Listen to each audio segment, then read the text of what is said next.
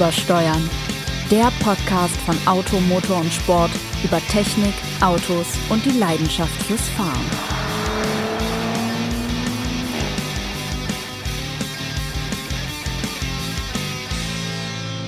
Einen wunderschönen, herrlichen, sonnigen Wintertag wünschen wir aus Büro 408 und wir, das sind der großartige, sensationelle, wunderschöne, heute in einem grünen Kapuzenpulli bekleideten, Ja. Ressortleiter Test und Technik Jens Strahle. Guten Morgen, Jens. Guten Morgen, Sebastian, der allergrößte, weltbeste, sensationell schreibendste Aut Autor, den Automotor und Sport nach wie vor zu bieten hat. Und es wird auch kein besserer kommen, da bin ich mir ganz sicher. Sebastian Renz hier fast live wie immer aus Büro 408. Und tatsächlich, es ist ja erstens immer noch Winter, zweitens erstaunlich schön. Ich habe mich so ein bisschen, ja, das Grün ist so ein leichtes, wie sagt man, Förster, Forst, Tannengrün, Tannengrün. Lodengrün. Ich bin, bin noch nicht so, also ich habe, glaube ich, vielleicht habe ich unterbewusst Weihnachten noch nicht so ganz verdaut. Das ist noch ein bisschen, Du musst noch so ein bisschen- Tannengrün nach, nach Ja. Die Tatsache, dass du meine Kleidung nicht erwähnst, lassen wir wahrscheinlich einfach mal. Das ist aber die Höflichkeit wahrscheinlich. Wir sind uns zumindest einig, was den Stil angeht. Genau, Du bevorzugst ein frisches Grau bei deinem Genau. Hoodie, aber ähm, ja, ist doch auch, auch schön. Ich Kapuzenpulli Rules, ihr Hipster da draußen. Ja, falls ihr es noch nicht gemerkt habt in Friedrichshain.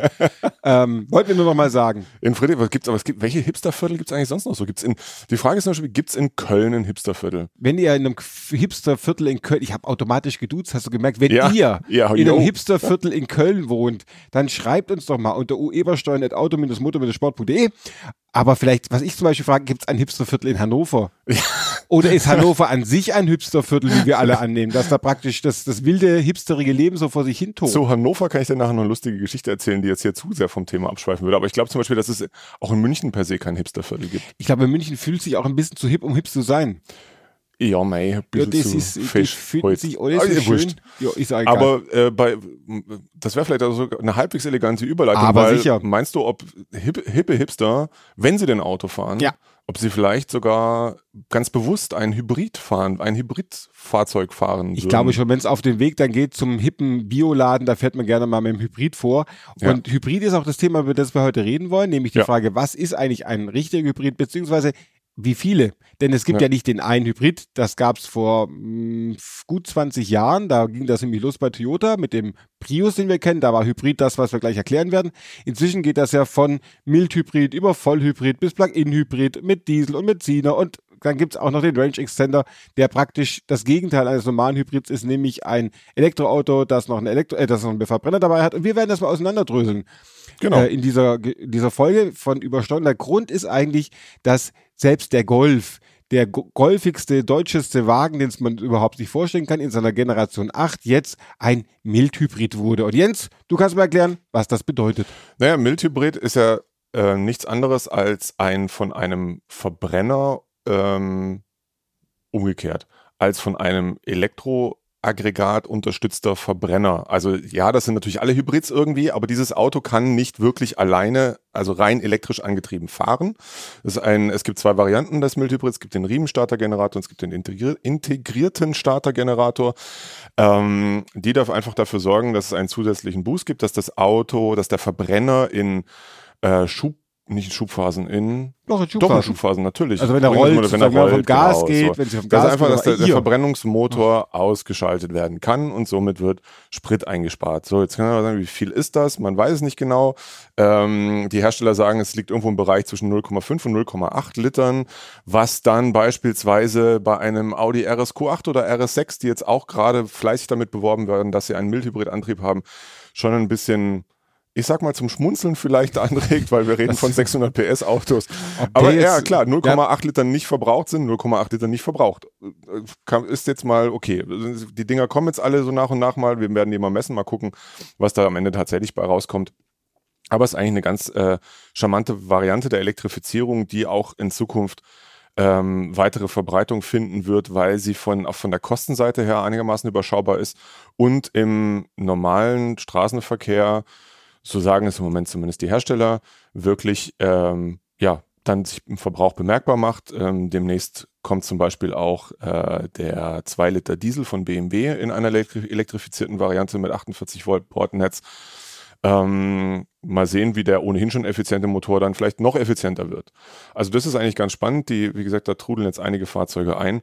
Das ist so die sanfteste Form der Elektrifizierung eines Antriebsstrangs, die man haben kann. Ähm, ja, und dann gibt's halt die klassischen, Genau. klassischen dazu, Hybride. Die, ja. die gibt's ja auch mit 12 und 48 Volt. Also Genau. der Fiat, selbst der Fiat Panda, der jetzt, sag mal, der Modernität sich noch äh, meistens verweigert hat, selbst der bekommt jetzt ein Mildhybrid mit 12 Volt nur. Die kleineren Klassen lassen das bei 12 Volt. Dieses 48 Volt System ist ein deutlich aufwendiger. Das bekommt dann eher Richtung Oberklasse und Luxusklasse. Und äh, was eben das Wichtige ist, ist, dass der Motor schon sehr früh abgeschaltet werden kann. Genau. Man kennt ja das von Start-Stopp-System. Ja. Die schalten manchmal so bei 5 kmh schon, wenn man runtergebremst hat auf 5 kmh, schalten die schon den Motor ab. So ein Mildhybrid kann den Wagen eben zum einen schon während des normalen Schu Schubfahrens vom Motor ab, beziehungsweise den Verbrenner ausschalten oder auch an der Ampel schon viel früher. Denn die Kraft des Elektromotors reicht, um zum Beispiel die Servolenkung, die ja auch genau, elektrisch naja, um alle elektrischen Verbraucher weiter zu betreiben. Genau, dass das, also geht, funktioniert ganz, muss man keine gut. Angst haben. Genau, ähm, das, ja, und da gibt's auch gerade mit dem 12-Volt-System, das zum Beispiel gibt schon eine ganze Weile im ähm, Audi, in diversen Audi-Modellen mit dem 2-Liter TFSI-Motor in der stärksten Ausprägung mit,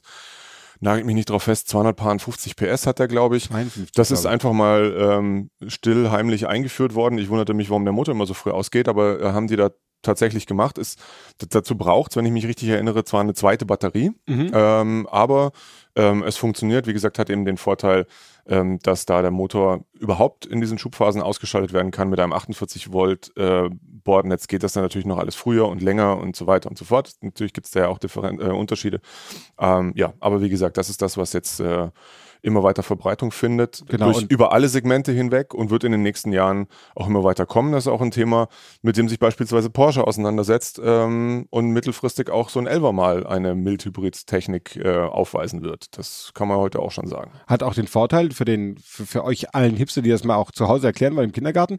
Du brauchst wenig Technik, du brauchst im Prinzip diesen Startergenerator, der nichts anderes ist als ein kleiner E-Motor. Ja. Und du brauchst eine Batterie, in der du die Energie zwischenspeicherst. Und das passiert, ihr könnt euch das vorstellen wie beim Fahrrad. Wenn ihr ein Dynamo noch habt am Fahrrad, also so einen alten Dynamo, den man so ans Rad klackt, dann ist das ja praktisch nichts anderes als ein Elektromotor, der als Generator funktioniert. Dann könnt ihr euch das vorstellen, wenn das Auto einfach rollt, dann arbeitet dieser Elektromotor wie eine Art Dynamo und speist einfach Bewegungsenergie oder wandelt Bewegungsenergie zurück um in äh, elektrische Energie, die da in der Batterie zwischengespeichert wird. Beim Golf sitzt die unter dem Beifahrersitz, das ist eine Lithium-Ionen-Batterie. Und wenn ich dann eben wieder Gas gebe, bekomme ich zusätzlichen Boost durch diese, diesen Elektromotor, der sozusagen den Verbrenner unterstützt. So kann man Ja. sich das vorstellen. So wie wenn ihr praktisch eine Batterie hättet und euren Dynamo dazu bringt, dass er sich in die andere Richtung dreht und das Rädchen wieder antreibt. Und das Schöne ist, wenn ich also ein, ein Fahrzeug mit so einem ähm, integrierten Startergenerator, ist es dann der integrierte, der automatisch 48 Volt Bordnetz braucht? Man weiß es. Oh, Also der Riemenstarter braucht nur 12 zum Beispiel. Genau, dann ist es der, dann ist der ISG. Genau. Und wenn dann so ein 48 Volt, äh, Volt Bordnetz schon mal da ist, hat es auch den Vorteil natürlich in den gehobenen Fahrzeugklassen, dass man da dann gleich ähm, andere Systeme noch mit verknüpfen kann, wie beispielsweise eine elektromechanische Wankstabilisierung ähm, oder möglicherweise ein aktives Fahrwerk, das dann einfach durch die äh, höhere Spannung ähm, schneller funktionieren kann, schneller anspricht, schneller reagiert und sich eben die Hydraulik spart, die es äh, bei, bei den Systemen vorher immer gebraucht hat. Das ist dann aber sozusagen ähm, Das ist die High-End-Version. Next, Next Level, genau. Wie- Sondern hier hier geht's ja tatsächlich erstmal um das, die Systeme, die möglicherweise helfen, da draußen euch hippen Hipstern im täglichen Gebrauch auf der Straße ähm, Kraftstoff einzusparen Genau. und weniger Emissionen. Und wie gesagt, der Mildhybrid, der kann also nicht, der, der kann also nicht selber fahren, da muss man auch nichts aufladen. Genau. Die Batterie muss also nicht geladen werden, man braucht kein Ladekabel und bekommt natürlich auch kein Elektrokennzeichen. Das Auto fährt einfach nur mit Benzin oder Diesel, aber hat praktisch keine Elektrofahrfunktion. Ein bisschen elektrischer geht's beim normalen Vollhybrid voran, aber auch den kann man nicht aufladen. Das ist praktisch ein, ein Mildhybrid, nur mit viel größerer Batterie, Jens, oder? Genau, so ist das. Also das ist das, das klassische, ja, es hat sich natürlich über die ganzen Jahre auch verändert, aber im im Prinzip kennen wir das seit dem ersten Toyota Prius, der da sicher Vorreiter war. Inzwischen gibt es diese Technik äh, natürlich auch in anderen Fahrzeugen zu kaufen, wie zum Beispiel im Hyundai Ioniq, um nur mal einen zu nennen. Ähm, dann im äh, Kia, ja, ist das der Niro? Im Niro ist es ein Plug-in-Hybrid. Ist es automatisch ein Plug-in? nee, es gibt auch den Niro mit als normalen Hybrid. Der hat ja praktisch gleichen auch, Antriebsstrang ne? So. Ein Genau, Antriebsstrang. An Antriebsstrang. Antriebsstrang. Ja, ähm, es ist ein Weg, den natürlich vor allem Toyota bis heute konsequent verfolgt. Ähm, weiterhin wahrscheinlich auch in gewisser Weise aus Imagegründen. Ja, hat ja auch tatsächlich Toyotas Image geprägt. Aber sie haben diesen Antriebsstrang auch zu einer bemerkenswerten Perfektion erzogen, muss man schon sagen. Absolut. Klar ist es, wenn wir natürlich äh, wir Deutschen mit so einem Auto auf die Autobahn fahren und dann stumpf aufs Gaspedal latschen und damit versuchen 180 zu fahren, ist der Verbrauchsvorteil, naja, überschaubar bis Weg. nicht vorhanden, einfach weg. Aber tatsächlich, äh, zum Beispiel im vergangenen Jahr in unserem ganzen Messprogramm, äh, eines der sparsamsten Fahrzeuge äh, mit Benzinmotor war der großartige Toyota Camry, den es ja wieder gibt. Wir hatten so lange auf ihn gewartet, das haben wir ihn Ja. vermisst, den Camry. Praktisch wie das Ja. Comeback von Marianne und Der, Michael. der, Avans, der Avensis ist weg, nur noch als Tasse hier auf meinem Schreibtisch. Der Camry ist da. Ähm, eine ausgewachsene, voll ausgestattete Limousine. Ähm, und ja, das System funktioniert. Äh, es ist immer noch ein bisschen gewöhnungsbedürftig mit der Charakteristik des äh, Planetengetriebes. Ähm, weil das natürlich ähnlich wie diese alten CVT-Getriebe äh, zunächst mal die, die Drehzahl auf ein vermeintlich ideales Niveau Optimales einpendelt. Niveau ein. Man kennt das auch so ein bisschen vom Subaru Levorg, möchte Ja, ich sagen. Der hat natürlich. das Ganze natürlich der, geprägt. der Levorkigste aller Su- Subaren. Im Übrigen, ich lese gerade ein Buch ähm, von Jan Weiler, äh, in dem auf einmal ein Subaru auftaucht. Ein Subaru Baujahr 85, der nicht näher spezifiziert ist, sondern nur ähm, der, der Vater des Protagonisten kaufte sich dieses Auto 1985, ähm, weil er sagt, das Design ist ihm egal, er sitzt da eh drin und die Dinger gehen ja angeblich nicht kaputt. Das So. sind zwei gute Gründe für einen Subaru, würde ich mal sagen. Wobei die rosten ja dann weg. Also die 85 hatte mal so einen Superstation, der war technisch brillant. Das Problem war nur, dass er praktisch auch drei oder vier Karosserien gebraucht hätte, um diese technische Brillanz ganz ausleben zu können. Dann war er einfach weg. Ja, so viel zum Subaru, den ist äh, aktuell doch, die fangen jetzt auch mit der Die fangen jetzt an, Mildhybridisierung, der, die, ne? die rollen das Feld von hinten auf, Absolut, möchte ich wie immer. sagen. Die jagen Ja. die Gegner. Die haben jetzt schon Angst, die zittern. In, also unter Türkheim haben die gesagt, wenn jetzt der Levorg als Hybrid kommt, dann hören die auf. Aber was ja eigentlich im Moment viel gefragter zu sein scheint, zumindest äh, wenn man mal die, die Flut, wahre Flut an Modellen äh, sich vergegenwärtigt, die da gerade auf uns zuwalzt, sind Plug-in-Hybride. Ist jetzt auch keine neue Technik, gibt's auch schon eine Weile, sprich ähm, Hybridfahrzeuge mit einer größeren Batterie, die man extern laden kann, ähm, um damit größere Strecken, also wir reden mal von 30 Kilometern plus, jetzt eher sogar 50 und mehr, Mhm. rein elektrisch äh, vorzufahren, um sozusagen die täglichen, den täglichen Bedarf an Pendlerstrecken irgendwie rein elektrisch abzudecken. Und Genau. dann in der Hoffnung, dass man am Arbeitsplatz oder zu Hause äh, das Ding extern aufladen kann. Ökologisch wäre es sinnvoll, es wäre regenerativer Strom, Mhm. ähm, ist wahrscheinlich nicht immer gegeben. Ähm, und da gibt's gibt's jetzt einige neue Fahrzeuge. Volvo zum Beispiel macht da ja schon lange rum mit, äh, haben wie häufig bei den Plug-ins ähm, sind das dann die, die leistungsstärksten Modelle, äh, was auch mit daran liegt, dass die Technik natürlich noch teuer ist aufgrund der großen Batterie, die man dann eben verbaut und versucht, das, das, das Ganze über das Thema Leistungen zu vermarkten und sagt, naja, ist, also zum einen ist es ähm, von der Systemleistung ähm, das Beste, was wir zu bieten haben und zum anderen könnt ihr damit aber auch lokal emissionsfrei unterwegs sein. So, da gibt es jetzt inzwischen auch äh, mehrere Ansätze, um ein, um ein E-Kennzeichen in Deutschland zu bekommen, mit dem man einige Vorteile hat, wie meinetwegen kostenlos parken. Ähm, muss man inzwischen 50, ich glaube 50 Kilometer Reichweite Man muss haben. Ne? unter 50 Gramm CO2 verbrauchen und über 40 Kilometer weit kommen. So. War aber auch schon vorher so.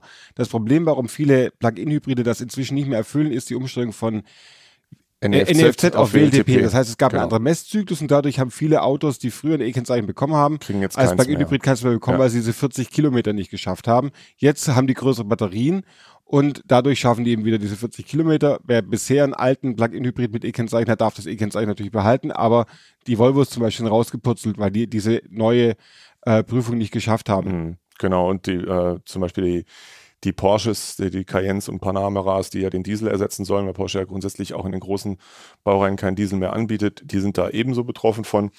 Ähm, und äh, parallel dazu gibt es jetzt aber von Mercedes äh, ein, eine Generation an Plug-in-Hybriden, die sollen laut WLTP rund 100 Kilometer Reichweite schaffen. Warum rund 100? Weil WLTP auch immer von der ähm, Kon Fahrzeugkonfiguration abhängig ist. Da kann es also äh, ein paar Abweichungen geben. Aber Tatsache ist, im GLE 350DE, also ist ein Antriebsstrang bestehend aus einem Vierzylinder Diesel, ähm, dem ähm, mit, mit 194 PS Leistung, 2 Liter Triebwerk, kombiniert mit einem 100 kW Elektromotor Und einer, was hat die Batterie? Paar 50 Die Kilowattstunden, glaube ich. hat, Ne? lass mich kurz schauen, ich habe es hier aufgeschrieben, ich finde es jetzt natürlich nicht. Äh, Könntest du kurz diesen Moment der Peinlichkeit überblenden, indem du über irgendwas Es ist auch eigentlich relativ wurscht, denn wir haben äh, das Auto- 31,2 Kilowattstunden fällt mir gerade ein. 31 Fair Grad fällt mir Mensch, ein. Teufel noch eins. Und ich glaube, ein äh, Systemdrehmoment von 700 Newtonmeter, ähm, was dieses Auto auch braucht, denn es wiegt die Kleinigkeit von 2,6 Tonnen. Das sind mal geschwind 400 Kilo mehr als ein GL E350D mit rein Sechszylinder Dieselmotor. Dennoch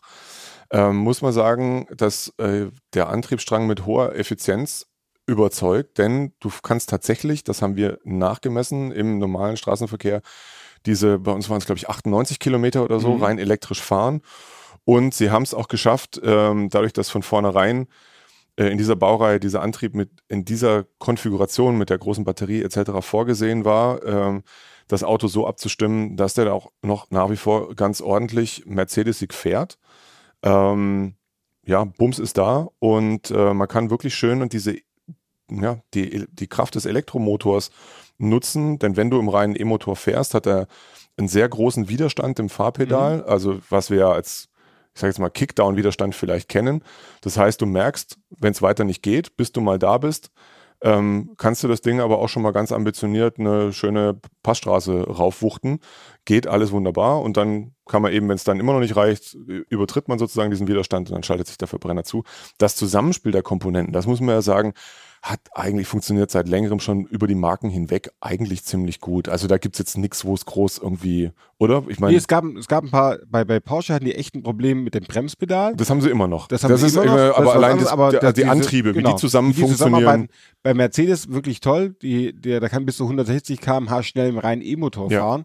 Äh, ich war mit dem auf Testfahrt und kann tatsächlich einfach mal 80 Kilometer aus der Stadt raus und über die, über die, über die Straße, über die Autobahn fahren, rein elektrisch. Das ist großartig. Ja. Und ich finde auch, wenn du ein Auto hast wie den GLE, der an sich schon eine ziemliche Wuchtbrumme ist, da ist dann natürlich auch das Problem, dass tatsächlich sehr enormen Zusatzgewichts ein geringeres. Also 400 Kilo sind bei 2,2 Tonnen, die da normalerweise wiegt, gut 20 Prozent mehr Gewicht. Das fällt jetzt bei so einem, sagen wir mal, einem Auto in der, in der Größe einer ägyptischen Pyramide nicht mehr so, so sehr ins Gewicht. Äh, Das Gewicht fällt nicht ins Gewicht. Ja, das ist großartig. Heute sind wir gut. Heute war super. äh, wenn du das natürlich jetzt versucht, das in Golf reinzuschreien an so ein System, das natürlich ein bisschen kleiner sein müsste, brauche ich nicht ganz so eine große Batterie. Aber da sind die Kosten und natürlich auch die, die Platzanforderungen so hoch, das geht nicht. Was aber beim GLE auch super funktioniert hat, ist, die haben das auch hingekriegt, ohne dass du das äh, Raumangebot geringer geworden ist. Ja. Beim alten GLE war ja noch so eine Stufe im Kofferraum, da konnte man nicht eben umklappen, sondern hatte so einen kleinen Hügel, so eine Hügellandschaft. Das ist alles wirklich sauber und gut integriert. Und Und genau deshalb, weil, weil man eben von vornherein das mit bedacht hat bei der Konzeption, dass der, die Hybrid-Varianten haben tatsächlich eine andere Hinterachskonstruktion als Mhm. die restlichen, damit eben der Akku nicht noch vom Laderaum irgendwie was abzwackt. Das ist ihnen gut gelungen. Und wie gesagt, trotzdem, also ich weiß nicht, ich hoffe, du stimmst mir zu. Ich fand, dass das Fahrgefühl ist nach wie vor da, äh, so, wie man sich das von einem Mercedes dieser Größe auch erwartet. Klar, wenn du natürlich bergab fährst und mal in eine Kurve irgendwie ein bisschen ambitionierter reinbremst, Gewicht ist Gewicht, irgendwann schiebt das Zeug halt. Aber ja, aber dafür ist er recht behende. Also ich kriegt- finde schon, kriegt- ja, kriegt so im Jurassic. Park kommt er ganz gut zurecht um die Kurve. Da ist und, und mein, alles in Ordnung. das, die, also ich bin das Coupé gefahren, Mhm. ähm, das ja, was auch außergewöhnlich ist heute äh, im Vergleich zum normalen GLE tatsächlich einen kürzeren Radstand hat, um Mhm. sechs Zentimeter, was natürlich eine gewisse äh, Rotation um die Hochachse durchaus schon begünstigt per se mal. Ansonsten hat es aber keine weiteren Fahrwerks-Schnickschnack-Sachen wie Wankstabilisierung oder aktive Sachen oder sowas, sondern ja, es hatte die optionale Luftfederung äh, und Adaptivdämpfer, aber das fuhr wirklich sehr, sehr ordentlich, trotz, trotz Winterrädern, muss man schon sagen. Und vor allem, ja, die, die Nutzbarkeit und die Effizienz des Antriebs fand ich erstaunlich. Und ja, auch wie das, wie, wie, wenn der Verbrenner dann da ist, wie gut der Vierzylinder in so einem betont oberklassigen, komfortablen SUV dann funktioniert, wie, wie angenehm äh, laufruhig er da arbeitet. Das ist eh ein guter Motor, dieser der ist super. Und ich finde dieser, M654. hieß es, diese, ne? Genau, ja. diese Idee, das ist natürlich schon eine sehr erhabene Position, aus der man da rausschaut. aus dem Natürlich. GLE, aber du musst wirklich sagen, das verbindet so ziemlich das perfekte Auto an sich. Also der Antrieb, man kann jetzt natürlich ein SUV gut oder schlecht finden, soll jeder für sich selber entscheiden. Aber die Idee, einen Dieselmotor mit einer großen Batterie zu verbinden, erfüllt eigentlich alle Ansprüche, die man ein Auto auch haben kann. Denn der Dieselmotor sorgt dafür, dass trotz des hohen Gewichts der Verbrauch bei reinem Verbrennerfahren nicht komplett durch die Decke geht. Der Wagen arbeitet ja auch bei leerer Batterie noch als Hybrid, also alles, ja. was er an Bewegungsenergie zurückgewinnt beim vom Gas geben, äh, vom Gas gehen, speichert er in der Batterie wieder zwischen, wird, wieder, wird, wird also wieder weitergegeben nachher oder zurückgegeben. Also an sich als Kombination natürlich großartig, aber unfassbar teuer. Ja, das ist also absolut. also kein, kein, kein Modell, das man in die, in die breite Masse bringen kann. Dazu sind die Kosten zu enorm. Selbst wenn man eben statt der Sechszylindereien, Sechszylinders, Sechszylindereien, Sechszylinders, den Vierzylinder nimmt, der ein bisschen Kosten spart, aber das macht es natürlich ja, nicht aus. Die Batterie ist immens teuer, die ganze Versch der ganze Antrieb ist teuer. Naja, es ist, äh, ich meine, jetzt fragt ihr da draußen natürlich völlig zu Recht, geht's denn auch günstiger? Ja, wir hatten ja den Golf schon mit seinem Mildhybrid. Den wird es auch wieder als Plug-in-Hybrid geben. Den gab's ja vorher schon äh, in der Generation 7, den GTE. Äh, jetzt kommt er sogar in zwei Plug-in-Hybrid-Leistungsvarianten. Ähm, beide mit einer Reichweite von, ja, ich glaube eben rund diese 50 Kilometer soll, soll er kriegen. Oh, verdammt, ich bin heute, ich glaube, ich bin echt schlecht vorbereitet. Äh, seht's mir nach, ihr hippen Hipster, ich komme gerade aus dem Urlaub. Ähm, schau das eben mal nach. Aber das ist dann wiederum eine, ein Segment, wo ich mir dann frage, Ergibt es da wirklich Sinn? Weil billig ist es ja da dann auch nicht. Nee, du bist dann auch schon bei 40.000 etwa. So, und dann sind wir schon wieder auch in der, Preis, in der Preisgegend, ähm, in der dann auch mal so ein ID3 demnächst rumfahren mhm. wird als vollelektrisches Auto. Der auch als vollelektrisches Auto ja konzipiert ist, was wiederum Vorteile beim Package bringt. Der ist, äh, bietet in, also bei Golf vergleichbaren Außenabmessungen in eine Idee mehr Platz oder sogar zwei Ideen mehr Platz. Und der fährt eben komplett rein elektrisch ähm, mit dem speziellen elektrischen Fahrgefühl, das man dann auch hat, also diesen, diesen großen Drehmomentschub ähm, von unten raus in allen Lebenslagen. Klar, muss man sich halt überlegen, kann ich das nutzen, kann ich das laden, wie passt das alles? Beim, bei einem Plugin habe ich eben immer noch ähm, die Möglichkeit, äh, den Verbrenner mit dazu zu schalten. Also wie gesagt, gibt es auch beim Golf. Ähm, jetzt ist mein Browser veraltet, das ist ja auch lustig. Der Browser ist immer veraltet. Egal. Das ist bei mir auch jedes Mal bei VW sagen sie immer, ein Browser, ich meine VW, die ja praktisch das Internet erfunden haben, die dürfen mir auch sagen, dass mein Browser veraltet ist. Danke sehr. Herr Dies. Ach ja, so ist das. Naja, gut, Vielleicht also, das bei Herrn Dies, meinst du, bei Herrn Dies kommt auch jetzt Browser, ist veraltet, trauen die sich das dann nicht? Gute Frage. Ich glaube, bei Herrn Winterkorn hätte man sich das nicht getraut. Sie haben ganz tollen Browser, Herr Winterkorn. Die haben den allertollsten. Möglicherweise. Oh, Windows 3.5, Herr Winterkorn. Möglicherweise ist das dann auch mal.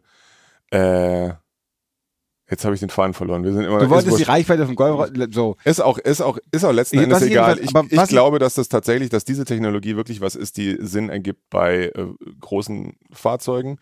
Ähm, eben dann auch in Verbindung mit der großen elektrischen Reichweite. Und ehrlich gesagt, jetzt, jetzt sind wir wieder beim leidigen Thema Diesel. Ja, der Diesel ist eben auch da bei großen Fahrzeugen im Plug-in-Konfiguration, in der Plug-in-Konfiguration das effizienteste Triebwerk. Ich meine, wir haben genug Benziner-Plugins im Dauertest auch gehabt. Ja.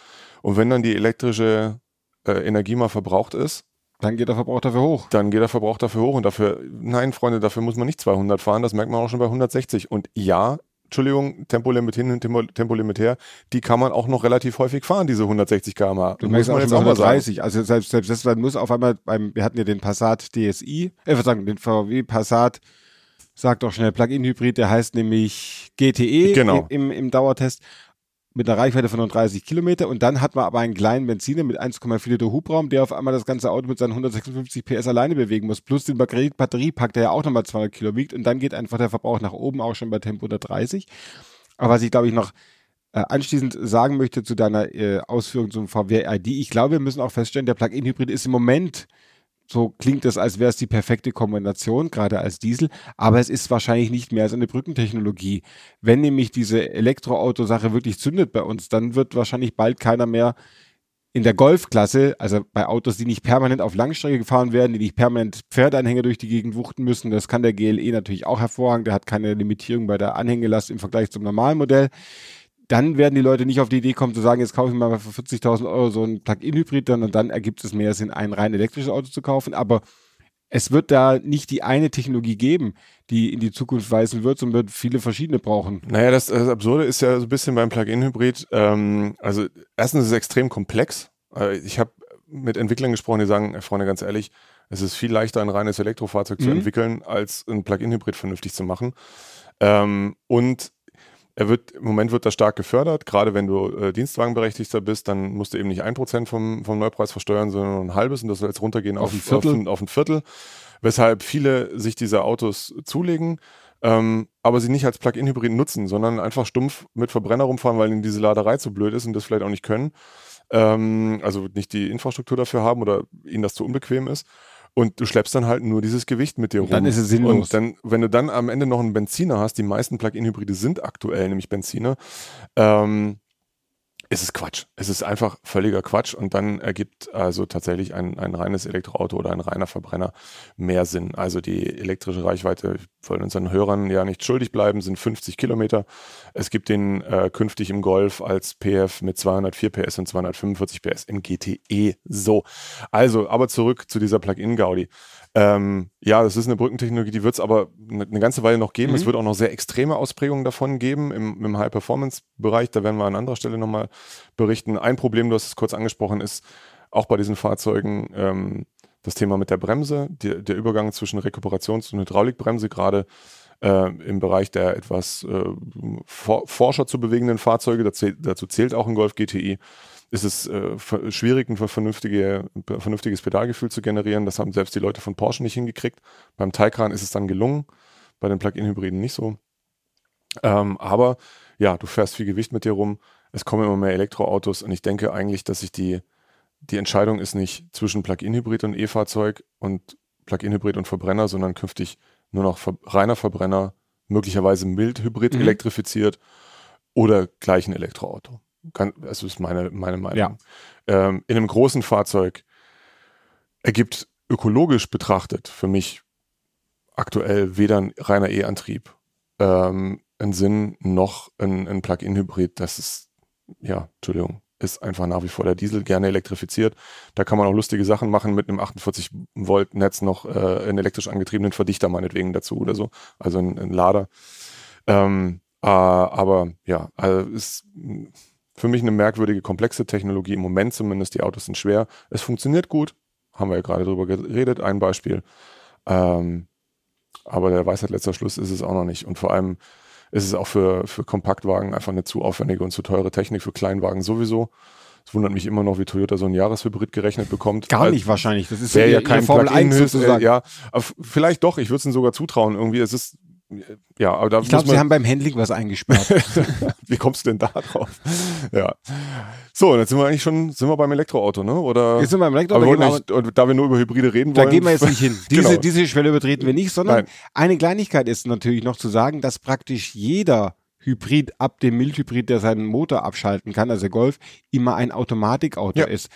Aber wenn du jetzt die guten Pantoffeln anziehst, um rüberzulaufen, über den feinen Parkettboden, in den Wartesaal des Kognitivs, darf ich ein Auto präsentieren heute, das ein Hybrid ist, aber mit Handschaltgetriebe. Ah. Und es ist mein absoluter Lieblingshybrid. Den gibt Lass es schon lange nicht mehr. Das ist aus japanischer Produktion. Natürlich ne? aus japanischer Produktion. Ja. Es ist sogar ist ein rechts, der, ein rechtsgelenkter Wagen. Es Ach Gott, den. Was denn, hattest du denn jetzt gedacht? Auch von derselben Marke, aber der, das war dann ja diese, war auch ein Coupé, aber nicht ganz so schräg wie das da. Das ist nämlich der großartige erste Honda Insight. Vom Insight ja. gab es ja zwei Varianten. Die zweite Variante war ein normaler Viertürer mit großer Heckklappe. Die erste war praktisch ein Rumpler Tropfenwagen in neu. Äh, aber schön, also, was da sonst noch so für Autos auf diesem Bild rumstehen. Dieser Wagen steht in, genau, ein, der Wagen steht in Frankreich. Das Aufmacherfoto ist ein Oldtimer-Treffen, bei dem unter anderem ein Talbot Horizon zu sehen sind, ist äh, Lord Talbot hat ja damals die, den, war der Namensgeber. Achtung, dieser, dieser und den gab es auch in den USA als Dodge ja. in einer Shelby-Version, die äh, den Zusatz trug GLH. Das stand für Goes Like Hell. Kein Scherz. Also, äh, doch, es war ein Scherz, also, ich glaube das natürlich sofort. Goes Like Hell. Der wurde ja auch noch als Talbot Sunbeam dann in der Rallye-WM ver verwurstet. Und Lotus, ne? Lotus Talbot Sunbeam und Lotus. Lotus alle. Also Colin Chapman also da. sind alle mal drüber über das Auto. grüßen Colin Chapman nochmal da drüben auf Hawaii.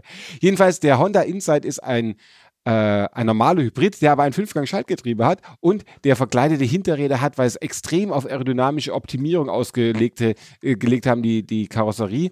Es ist ein zweisitziger Sportwagen, der so ein bisschen an den ersten CRX erinnert, auch in den Abmessungen, also sehr, sehr klein ist. Und äh, das Schöne an dem Auto ist, wie gesagt, er hat eben dieses spezielle Exemplar nicht nur Fünfgang Handschaltung, sondern auch das, das Lenkrad auf der falschen Seite, denn der Wagen fuhr lange in Großbritannien. Er hat auch die Scheinwerfer entsprechend umgerüstet, hat er schon geschrieben. Na, das ist ja also schön. Die, die leuchten irgendwie irrlichtern durch die Gegend. Und der Wagen ähm, kostet, es gibt in Deutschland keinen, das ist der einzige, den ich gefunden habe. Der steht in Lille von einem Privatanbieter. Lille hat übrigens die Postleitzahl 59000. Nur für alle, die das mal wissen wollen, die dann bei Wetten das auftreten wollen beim großen Postleitzahlen raten. Hat er 87.000 Kilometer, hat 76 PS aus einem Meter Hubraum. Ist von Baujahr äh, 2000, ist dritte Hand, one careful owner, die anderen zwei waren nicht so careful, nehme ich an. Er sei irgendwo zwischen Lille und Kirchen lokalisiert, der Wagen. So genau weiß man, dass sich der Irrlichter da irgendwo rum. Und äh, was ich auch noch sehr schön finde, ist, dass er äh, was geändert hat. Er hat die Hybridbatterie 2012 geändert, äh, aber er hat dafür keine Rechnung. Also, es Also, ist aber das ganz ist sicher passiert. Das, der, der Brite hat das auf jeden Fall gesagt. Komisch, ich dachte, das kommt eigentlich nur in Süd- und Osteuropa vor, aber Und was ich auch schön finde, ist mal wieder offen, verdammt. er, er sagt auch noch, der Brite an sich ist ja dem Humor durchaus naheliegend. Er hätte zwei Schlüssel, zwei äh, Schalter für die Wegfahrsperre. Äh, alle sind also keine Funkschlüssel. Er hätte aber unglücklicherweise keine Service History, also keine. Mensch. Aber andererseits, er hat den ganzen Service in den letzten fünf Jahren selber Ja, übernommen. Das finde ich eine super Idee, gerade Gerade bei beim Hybrid-System. Gerade mal die Batterie nochmal kurz aufpolieren, das ist sicherlich super. Wenn auch Ihr Vertrauen, so wie unseres, in dieses Auto extrem gestiegen ist durch diese Aussage, dass der Brite den Wagen selber der Brite hat ja gern auch mal eine unterschiedliche Vorstellung, was ein Immaculate Car ist, Ja. also was ein makelloses Auto ist. Dieses Auto jedenfalls in seiner Makellosigkeit steht bei irgendwo zwischen Lille und den Kirchen für 6.500 Euro. Wenn Sie da rumfahren, er ist rot, sagen Sie uns, wie der Wagen ist. Oder wenn ihr Hippen Hipster den kauft, als ein hipperes Auto, als einen rechtsgelenkten Honda Insight, den kriegt ihr nirgends. Also damit werdet ihr Naja, aber wobei, das hatten wir ja neulich auch schon behauptet, als wir diesen Renault Trafik 4x4 aus Schweizer Vor äh, Feuerwehrbestand angepriesen hattest. Stimmt aber auch. Jetzt überleg mal, du hast die beiden Autos, das ist doch die perfekte Kombination. Du hast den Renault Trafik aus Schweizer Vorbesitz mit Allradantrieb, um praktisch zu deinem Biohof zu rumpeln. Ja. Und wenn du dann abends deine hippen Freunde in der Stadt triffst, dann fährst du mit Honda Insight. Das Schöne ist, weil das ja ein Rechtslenker ist, du kannst quasi nahtlos umsteigen einfach, ja? Ja, Äh, oder- Von, vom Honda in den Trafik und wieder zurück. ja, oder auch, das ist sicherlich auch total angesagt in Berlin, wenn du praktisch zur Bordsteinseite aussteigen kannst als Hipster. Absolut. Ah. An was wir alles wieder denken. Aber ich will natürlich ähm, dem vertrauensvollen Gebrauchtwagenkauf nichts nachstehen, nachdem du schon so ein fantastisches Exemplar Ja, ich muss sagen, die Service habe ich mich mal jetzt äh, auch mal wieder für eine, für eine Marke erwärmen können. Ein, auch da ein Fahrzeug mit einem besonderen, ich sag mal, Antriebsstrang. Oh, ich habe kurz befürchtet, du würdest jetzt den Smart 4 da zeigen, den ich versuche zu verkaufen seit drei Wochen. Übrigens, ja. schreibt uns doch bitte an ueversteuern.auto-motor-sport.de, wenn ihr ein äh, Smart 4 aus prominentem Vorbesitz kaufen wollt. Aus unprominentem. Äh, weg hier, Werbung. So, Oh. ich habe hier ähm, ein fantastisches Produkt, nämlich ein Lancia Y10. Ich könnte sagen, ist auch ein Hybrid, aber ich werde auch gleich erklären, wie. Und zwar nicht mit dem Lancia-Logo im Kühlergrill, sondern mit dem Auto Bianchi-Logo. Und es handelt sich, wir haben ja noch Winter, um ein Lancia Y10 4x4. Darf ich So. ganz kurz fragen, warum du auf deiner mobile.de Homepage äh, Werbung für Damenunterwäsche Das bekommst? frage ich mich auch gerade. Hätte ich auch gerne. Also wie kriegt man sowas hin? Ja, dazu dann nächste Woche mehr. Ja. Ähm, jetzt zurück zum, zum Lancia Y10. Zum Auto Bianchi. Zum Auto Bianchi Y10 4x4, der wirklich, ähm, also stilecht natürlich mit 4WD Schmutzlappen, das finde ich eigentlich sehr schön, Ja. hinten auf den, äh, in, in der Lancia-Typo Sehr von schön. damals 4WD steht. Sehr schön. Das Auto ist rot mit einer schwarzen Heckklappe. Die hatten alle schwarze Hecklappen. Das war das Stilmerkmal des Lancia Y10, mhm. wie wir beide so gut wissen. der, der Designer und dieser äh, unter uns, äh, in uns spricht da und diese fantastischen originalen, ich war vermutlich mal 13 Zoll Leichtmetallfelgen, ähm, die aussehen, wie sehen die eigentlich aus? Wie so ein, das sind so Dinger, ich, ich habe so Einlegescheiben für meine Küchenmaschine, glaube ich, wenn man irgendwie spezielle Wenn du Sachen Karotten hobeln so willst genau, sowas. So Karottenhobler aus. sind das eher. Aber es ist wirklich, also allein aufgrund seiner Seltenheit schon ein bemerkenswertes Auto. Auf und er sieht, Fall. er sieht wirklich solide aus. Also, naja, nein, sieht er nicht. Also er sieht halt wie er sieht- Lancia. er sieht jetzt nicht sehr verlebt aus, muss man sagen. Er sieht eigentlich ganz ordentlich aus. Ähm, ist deshalb auch nicht ganz so billig. Der hatte den Natürlich. Allradantriebsstrang des Antriebsstrang des Fiat Panda 4x4. Deswegen so ein Hybrid Völlig aus. Fiat und Also ist äh, Baujahr 1987, 787, äh, 65.800 Kilometer gelaufen, ein Liter Motor, 50 PS, ein echter Beißer. Ähm, in fünf Tagen Abbestellung lieferbar. Frage ich mich jetzt auch, warum? Muss er das Auto noch ausräumen? Keine Oder? Ahnung.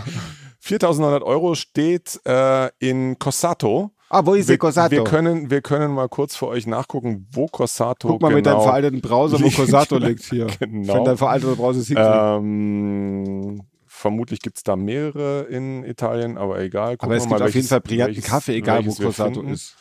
Ähm, das könnte hier eins sein. Oh, oh der ist aber sehr veraltet. Oh, guck mal, da gibt es eine, da gibt's eine Hauptstraße in Corsato. Unten. Das ist doch ganz schön. 14.633 so, Einwohner in der Provinz Biella. In Piemont. Ach, da schau her. Ja, da können wir dann gleich Frau Bertani beim Kirschenernten. genau, wenn Frau Bertani für Moscherie wieder unterwegs ist. Ja, dann gehen genau. wir da mal schnell vorbei. Sehr schön. Ja, also, ja, in Piemont, da liegt es halt so, das Corsato. Ähm, ich kann jetzt Sag doch mal die nächstgrößere Stadt für ja, alle. Ich suche such gerade irgendeine, die ich kenne. Die ist also ich kenne mich in Italien einigermaßen aus, aber. Ein Stück vom Lago Maggiore nach, äh, nach unten, dann bist seid ihr da. Ja, genau, südwestlich vom Lago Maggiore ein bisschen. Ähm, alles wunderbar, da steht, dieses, da steht, dieses, fantastische Auto. Was schreibt er denn noch dazu? Vettura, Vettura molto, bella, bella perfettamente funzionate, nante, documenti originali e regolari. Klingt ja schon mal nicht schlecht, soweit ich das verstehe. Sind alle originalen Dokumente vorhanden und irgendwas ist auch reguliert worden. Man und will nicht so genau wissen, Perfekte. Funktionalität. Na, aber wirklich ein charmantes Auto, ja. gefällt mir sehr. 4.900 Euro. Äh, fahrt damit über die Nordalpen zurück. Äh, Traktionsprobleme gibt es keine, denn er hat ja Allradantrieb. Sehr schön. So, wir hoffen, dass ihr Hippen Hipster uns weiterhin hört auf dieser, auf Spotify über die Auto-Motor-und-sport.de Homepage, auf der ihr auch äh, das Printprodukt zu diesem wunderbaren äh, Podcast, Podcast hören könnt, erwerben und, könnt. Und wenn ihr wissen wollt, wann dieser Podcast wo läuft, dann könnt ihr es natürlich in der Hörzu nachlesen oder TV-Spielfilm. In der IWZ, ja, genau. in der Illustrierten Wochenzeitung. äh, wenn ihr, wir, wir, kommen in zwei IWZs wieder, denn die IWZ ja. kommt, oder zwei Hörzus, noch zwei Hörzus, dann sind wir Aber wieder da. Wir sind ja immer für euch da, wir sind ja immer verfügbar rund um die Uhr. Ihr könnt es auch nachhören, nochmal, genau. wie, der, wie der Mensch der Urlaub gemacht hat. Ja, viele Grüße nochmal. Bis dahin wünschen wir euch jedenfalls äh, viel Spaß kauft euch ein Hybrid oder lasst es sein. Und ähm, ihr hippen Hipster, lasst uns auch mal hören, ob ihr wirklich jetzt Hybrid fahrt. Das ja, macht doch mal. Meldet euch doch mal. Wir freuen uns immer und wir versuchen auch darauf einzugehen, wenn ihr uns schreibt, vielleicht sogar zu beantworten. Aber wir sind ja immer noch eine Kaufberatung schuldig. In diesem Sinne, Grüße nach Österreich und auch ansonsten in diese Welt. Bis demnächst. Macht es gut. Ciao, ciao.